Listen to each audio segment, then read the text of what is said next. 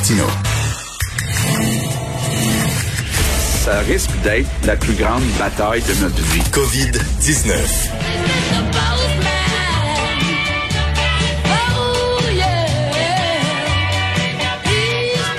C'est mon facteur préféré, Vincent Dessureau, qui Salut, vient Richard.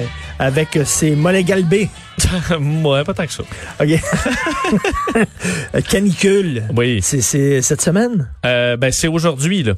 Aujourd'hui et demain? Aujourd'hui et demain, particulièrement là, euh, jeudi dans certains cas, mais effectivement, on se dirige vers une la première canicule est très hâtive. Là, on s'entend fin mai, euh, alors qu'on sort en plus de, de quoi six- un- plusieurs semaines vraiment en, en dessous des normales. Ben oui. Ben là, on se retrouve avec euh, les euh, des températures très élevées, ce qui euh, évidemment pour plusieurs, ben, on se met en manche courte, puis on en profite, puis les- ceux qui ont des piscines, ben ont hâte d'y plonger, mais euh, dans le système de la santé, c'est bien différent là. Non, mais je beaucoup. sûr sûr qu'on avait prévu les Ben- choses, qu'on avait déjà tout installé, des climatiseurs. Ben oui, c'est Non, sûr, ben en fait, certain. faut à la décharge du système de santé, on avait un plan, Richard, mais il était prêt pour juin. Euh, et là, on va devoir le, le devancer et très très rapidement, puisque donc on attend là euh, pour ce qui est de, de la région de, en fait, vous dire des alertes de chaleur, il y en a pour la Beauce, l'Estrie, l'Outaouais, la Nodière, Laurentide, la Mauricie, Montréal, Laval, Québec, la vallée du Richelieu, euh, Vaudreuil, Soulanges. Alors il y a des bulletins, surveillez vos bulletins de, de, de météo un peu partout, mais par endroit, le, le plus chaud qu'on aurait, c'est à Montréal demain avec l'humidex 41. Euh, et évidemment, ce qui inquiète, c'est il faut dire qu'il y a des gens qui sont en confinement dans leur dans certains cas des petits appartements sans air climatisé. Euh, ça oui. peut être très difficile. Et dans le système de santé où effectivement, dans certains hôpitaux, dans les CHSLD, on n'a pas d'air climatisé, où on a des zones fraîcheur. Le monsieur Legault en parlait hier. Euh, 97% des CHSLD ont une zone fraîcheur. Ça, c'est quoi? Une salle qui est climatisée? petite salle climatisée euh, où il y a un climatiseur. Le problème, c'est que faut aller faut aller pacter tout le monde dans la pièce Ben, euh, réfrigérée, ben- pas réfrigérée, mais rafra- rafraîchie. Dans le frigidaire. Rafraîchie, mais évidemment, on peut pas faire ça parce qu'on ne veut pas que tous les, euh, les pensionnaires se retrouvent dans la même pièce Un- et surtout avec du vent dans le visage. On Un veut pas du ça. bagassage. Alors, euh, il faudra trouver de nouvelles façons de faire, davantage, en fait, déployer davantage euh, de, de climatiseurs. D'ailleurs, je vais faire entendre un extrait de M. Arruda, euh, hier directeur de la santé publique, qui, avec Mme McCann, essaie d'expliquer un peu la façon de faire euh, pour les prochains jours. On peut l'écouter. Il y a certaines façons de faire. Il faut pas envoyer l'air dans le visage des personnes, faut pas envoyer s'il y avait des gouttelettes sur le visage. Mais c'est clair qu'on va le faire. On a ce plan-là euh, depuis, indépendamment de la COVID-19, on avait le plan. On va l'accentuer.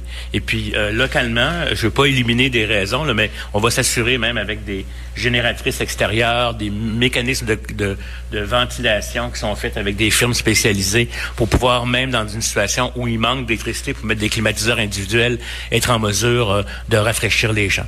Mais quand tu, tu, tu peux pas, tu as un ventilateur, mais tu peux pas te l'envoyer d'en face.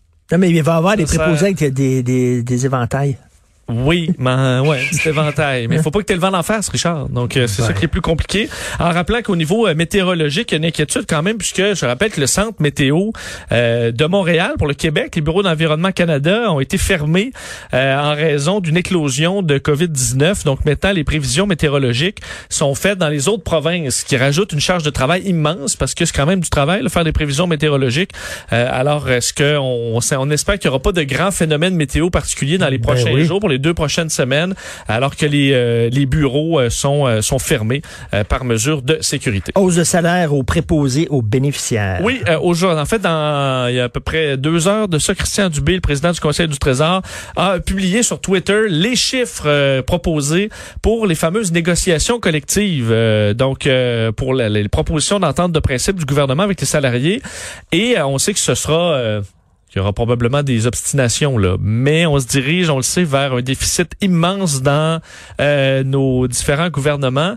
Alors, est-ce que les syndiqués devraient accepter les offres rapidement? On verra, mais du moins dans Parce ce que les autres, les syndiqués, là, ce qu'ils veulent, les, les centrales syndicales, c'est que tout le monde soit euh, une augmentation de salaire, tout le monde. Oui, ben là, le gouvernement a dit non, non, non, on va, c'est- ça va être les profs et les préposés aux bénéficiaires. c'est pourquoi on offre pour les préposés aux bénéficiaires 18% de salaire, ce qui est quand même un bon là pour un par exemple un préposé qui travaille temps complet, son salaire passe de 42 000 à 51 000 dollars. Alors c'est quand même plus intéressant.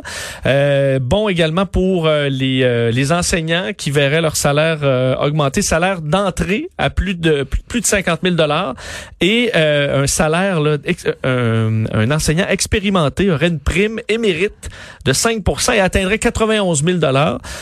également des conditions de travail améliorées pour les infirmières et professionnels en soins, donc moins de temps supplémentaire, ajout d'effectifs, c'est ce qu'on promet. Et l'augmentation salariale moyen 5% sur trois ans. Est-ce que les syndiqués seront prêts à prendre ça? Je voyais dans les commentaires derrière Christian Dubé certains qui disaient, ben voyons, vous n'allez pas augmenter les salaires alors qu'il y a des immenses déficits et d'autres qui disaient, qui criaient au scandale que c'était juste des pinottes. Il oh euh, faut dire qu'avec la, la situation économique, est-ce que les poches, est-ce que le gouvernement sera très, pourrait être beaucoup plus généreux que ça? Oui, mais c'est un pas dans la bonne direction, en tout cas. C'est à moins des choses qu'on augmente le salaire des préposés aux bénéficiaires. Oui, ça, c'était annoncé. Il était temps.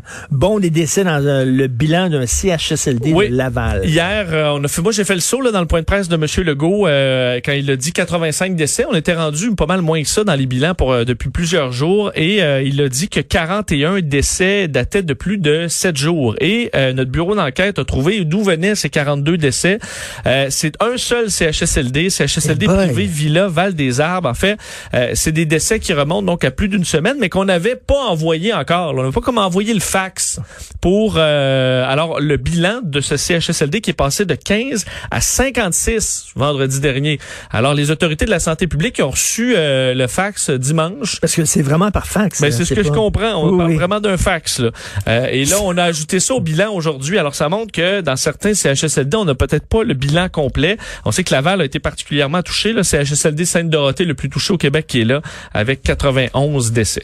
Le Québec figure très haut dans le triste palmarès des décès dans le monde. Oui, il faut dire qu'en se comparant, on se console de moins en moins là, euh, sur le bilan de la COVID-19. Si le Québec était un pays, là, euh, on serait maintenant dans le top 5 pour les décès dans le monde. Évidemment, on se déconfine. Selon la population. Se au bout au bout. Bon, euh, et euh, en fait, on en vient de dépasser la France. Alors, le premier étant la Belgique, euh, suivi de l'Espagne, le Royaume-Uni et l'Italie, donc à égalité avec le Royaume-Uni. Ensuite, on retrouverait le Québec à 479 morts par million euh, de population. On va dire qu'aux États-Unis, on est à 302.